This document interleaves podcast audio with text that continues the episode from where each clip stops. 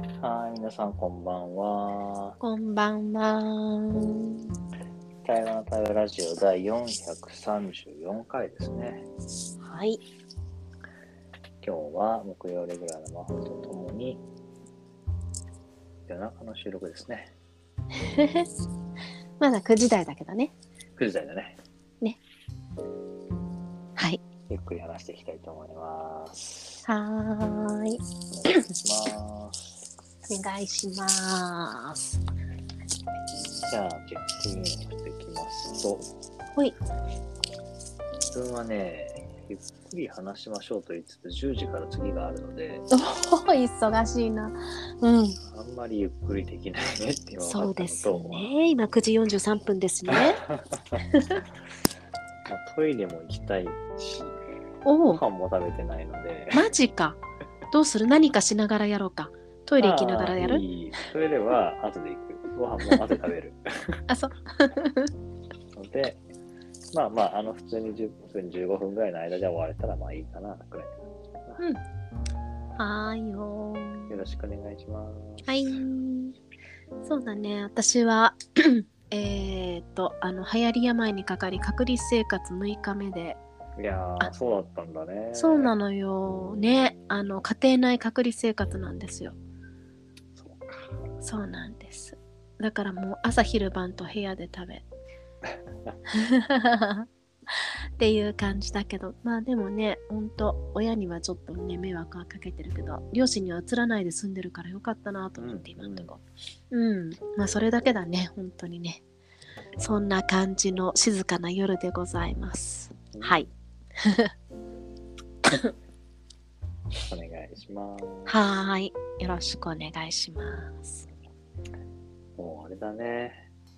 うんまあ、開けてないけど、コロナ禍からこう、開けてさ、うん。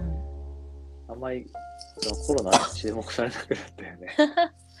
なってるんだけどさ、今すごい増えてるんだってね。ね、増えてるよね。ね。そう。で、ほぼ変わってないじゃん、そのコロナの勢いもさ。あ、うん勢いって書いてかかった時の大変さとかさ。いや、あれ、ほんと大変だよ。カズなんかな2回ぐらいかかってなかったいやいや、1回です、1回です。あ、1回か、1回か。 なんと1回です。そっか。いやー大変だよね。私はでもほら、あのね、その親のためにワクチン4回打ったから、そんうんなうにん、ひどくなかったみたいで。うん。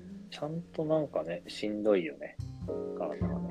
あー、そっか、私元気だったんだよね。あ、本当そじゃあ余計しんどいね。逆に出れないから。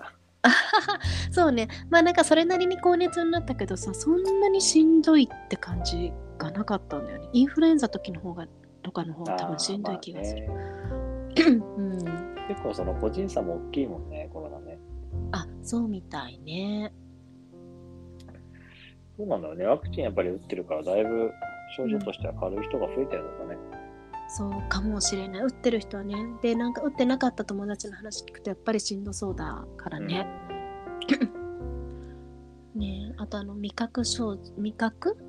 そう、ね。とか嗅覚、うんうんうん。うん、って言うけど今のところ大丈夫だしいや、でもなんか本当このコロナトーク久しぶりだな。あははは最近めっきりしてないもんね。 あーそうだよねうん。まあ自分の周りも増えてるって聞いてるけど、うん家族もね、友達もそんなになってないから、うんでもなったとしても、あ開けてから会うから、うんあ、そうそうだったんだ、みたいうんうんうんうんな感じで。まあその、開けた彼はすげえ損したってするからね。なんでいや2020年、21年だったら、こうみんなさ、うんあもう大丈夫って言ってくれたりとかさ、あはは国もさ、あのね、ホテル用意してご飯準備してはいあるじゃない、そうだったね何にもないよ、つって。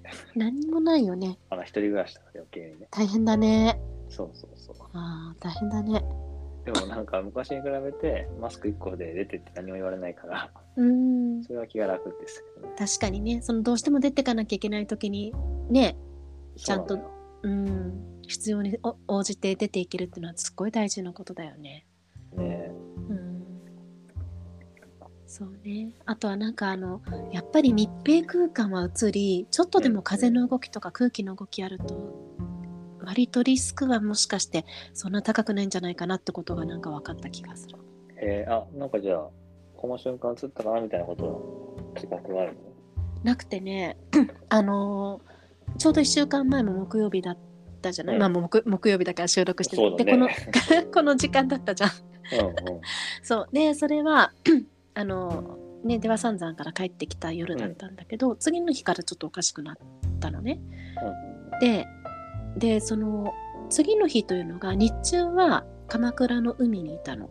ほうほで昼ご飯も 4, 4人で昼ご飯食べて4人で海で遊んだんだけど、昼ご飯のレストランもでもちろん海岸もものすごい風がビュービューこう通るところだったのよね。う。うんうん、だから私以外誰にも映ってないのね。えー、よかったそうなんだけど夜うん別の友達と約束をしていてね。うんその人と1対1だったんだよねうん。うんうんうん。そうそこがそんなに個室じゃないんだけれども結構なんだろうなあのー割とゆったりした空間なんだけどそこにテーブルがやっぱり1個しかなくて私たちしかいなかったっていう状態でなるほ密閉はされてなかったんだけど確かにこう空気がこうスーッと通過してくこっちとあっちに出ぐ入り口出口があるっていうんじゃなくてど。うん。入り口出口は一つになっちゃってる感じのうん半半個室みたいなとうんうんこだった、うんうんそしたらねそうなんですそのその友達に移ってしまって映してしまったんですね。そうなんです知らないでね行ってねそっか。そうなんですよっていうことが起きちゃってさうんうんそうまあだからやっぱり場のその空気だね風うん風の流れだなっていうのは私の私の経験うん。っていうだけだけどさ、と思いましたまあなんかわかる気はするよねっていう。うんそうわかる気はするそうか、まあでも、その一人ぐらいで済んだのかな近しい人で映ったのは。そこそうだねその日一気に5人 4, 4人に会ってそうそうそうそうであのもうその夜にはバーンって熱が上がったからうん。うんそうなんですねあとあれだね、本当ご両親と一緒に住んでるから、そこをすごい気遣ったんじゃないうんもうねほんと帰ってきてすぐこうこうこうだから近づかないで って言ってのうんうんうんで部屋入ってうんあの廊下にパッと出ようとしていったら「おっ!」って言って逃げ帰るみたい な。で部屋の扉暑いけどさ日中開けて換気扇回して、あのちょっとした物置小屋部屋みたいなのがついてるからそこに換気扇があってうんうん換気扇ペーってつけてペーって全部空気流してとかできてるからいいんだけどそういやー、なんか、あいや、ふとさ、うん2020年の緊急事態宣言のこと思い出してさ、うん今朝、ちょっと日中外出予定があって車でちょっと行ったんだけど、うん誰でもいなかったのよ、暑くて。うんうん子供がいてもいい時間なのにいなくて。うんで、まあちょっと運転したらもちろんいたんだけど、うんちょうどその、あ、緊急事態宣言でこうなったなーって思い出して、なんうんねか、たかだか3年前、うんなんか想像できないぐらい違ったよねと思って。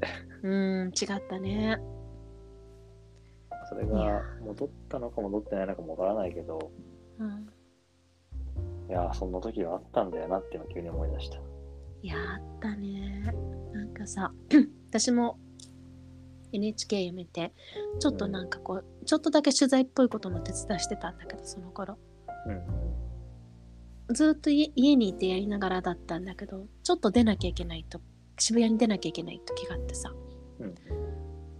もうここはどこっていうぐらいあのスクランブル交差点が誰もいないみたいうん。いやー、ほんとだよね。な、うん、ちょっとなんか映画のセットですかっていうさ、いやほんとそうね CG ですかこれみたいなそう、俺もその時車で首都高走ってたんだけど、誰にもいなくて、うあー何これみたいな。あー なんかのね時代タイムワープしちゃったようなそうそうそうそう たまに映画であるじゃん。誰もいなくなっちゃうやつとかさ。うんあるね次元がちょっと変わっちゃったみたいなねそう、それ系のなんか大会で、これ、これなんなん人いないんですけど、どうなってんすかみたい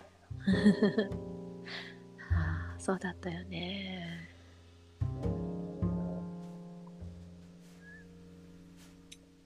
な。なんか、とかね。あと、最近みんなほら、海外行き始めてるじゃない、うんうんで、ある行った知り合いがさ、いや、思ってる国際線寒かったわとか、こういろんな話を聞かせてくれてね、現地の方に。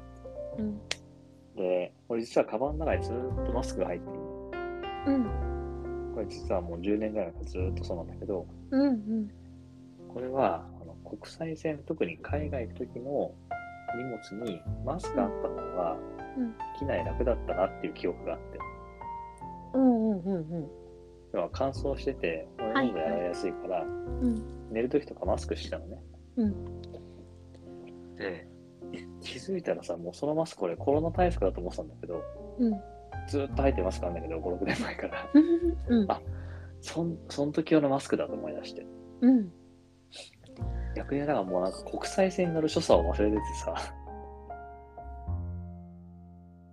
自分にとってのこの国際線に乗る時にこういうものを持ってこうとかこういうことをなんかこう準備しとこうって思ってカバンセットにあるものがもうその記憶を忘れて全部コロナ対策になっててイメージなかっ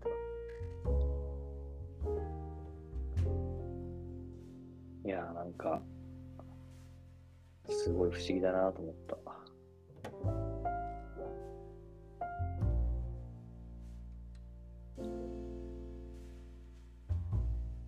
あれ、大丈夫そうですか真帆さんが消えてしまわれた。帰ってきてくれた。はいはい今何か、嘘いるよ何かあれだいるよいるようん、今戻ってる。え私今何戻ってる今ちゃんとあ本当ずっといるよって言ってたなんだろうね全然何も携帯も動かせないしあでもドコモの電波が1本乗ってるねうんだからか。最近ドコモがねね我が家でなんかすごいこうあれなん ですよ動いてくれ動いてっていうか通じてあ場所変えたらちょっと日本だったぞよかった。はいカズさんあと、うんあと4分ちょっとしかないぞ10時ま忘れてたね。 チェックアウトしようか。でしようかじゃあ、チェックアウトすると、うんそうだから2、3年前にコロナがあったんだよねっていうこと自体もなんかこう、うっすれてるわけじゃないけど、なんかこう、もうなんか違う時代世界違う世界線のなんか記憶になってる感じがあったりとか、うんコロナの前の時の自分のこう所作が思い出せなかったりとか、当たり前にしたことがなんかもう当たり前じゃなくなってるとか、うんまあね、だからこそ変わってきてるなとも思うし、まあ一部に関しては戻ってきてるなとも思うし、うんなんかこのね、コロナを聞いて、なんか急にそんなことを思う時間だったな。うんなんかすごい、なんか今自分がこう、いどこにいて何してるのかわかんなくなっちゃうっていうか、なんか自分の時空が歪んじゃう感じがはいはいある時間だったかな。うんありがとうございました。はーい、ありがとう。それで言うと私はさ、ちょうど本当コロナ始まった時に17年いた NHK をポンとで出た時がスタートで一緒のスタートだったんだよね。うんうん。いやだからガッチャンってなんかこう、 全てがガッチャンと始まったその世界で今、はい、3年目ですみたいなそんな感じでさ。ああ、そうか。うん、だから私にとってはもうその前の世界はなんだろうね、違う次元だっていう感じだから、うんなんかカズのその話を聞いてそっか私はこうだなってなんか改めて感じてる感じだったなうん不思議ありがとありがとうあう。りがとうということで、第434回台湾の台湾ラジオ、今日はこれでおしまいにしたいと思います。はいありがとうございました。あありがとう。頑張ってね、この後も。 う。頑張ります。じゃあねーじゃあねうい